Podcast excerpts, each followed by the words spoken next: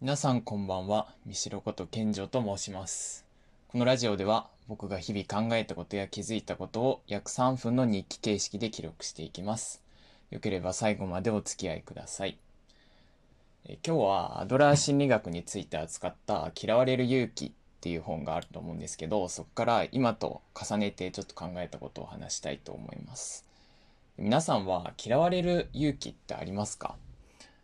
で正直自分にはないなと思ってで常に場の空気を読んで模範回答を言いでそういう自分に嫌気がさしてもそれを続けてきた人生だったなとかってちょっと思ったんですよね。で例えば LINE の送信取り消しとかあれを使ったり使われたりするとああ今なんか隠してるんだよなとかって勘ぐりたくなると思うんですよ。でもなんかそれって便利だけど便利じゃないなとか思ったりはしたんですけどで今はまたライブ授業だとかリモートワークとかでフェイス2フェイスのコミュニケーションはなしになっちゃってでテキストベースで気持ちを伝えないといけないことも多くなっちゃうからやっぱりこういう難しさにしょっちゅう向き合わなきゃいけないなってなって、まあ、正直ちょっと疲れる時も皆さんもあると思うんですけどでもだからこそ嫌われる勇気ってすごい大事だと思ったんですよね。